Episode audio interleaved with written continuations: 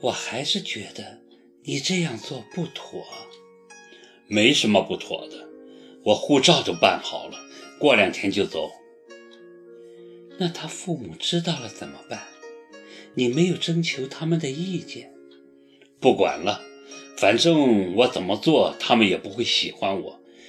再说，我又不是把他们女儿给卖了，我是带她去法国定居，过他们想都不敢想的生活。还回来吗？我说了，只要我活着，我就不会放他回来。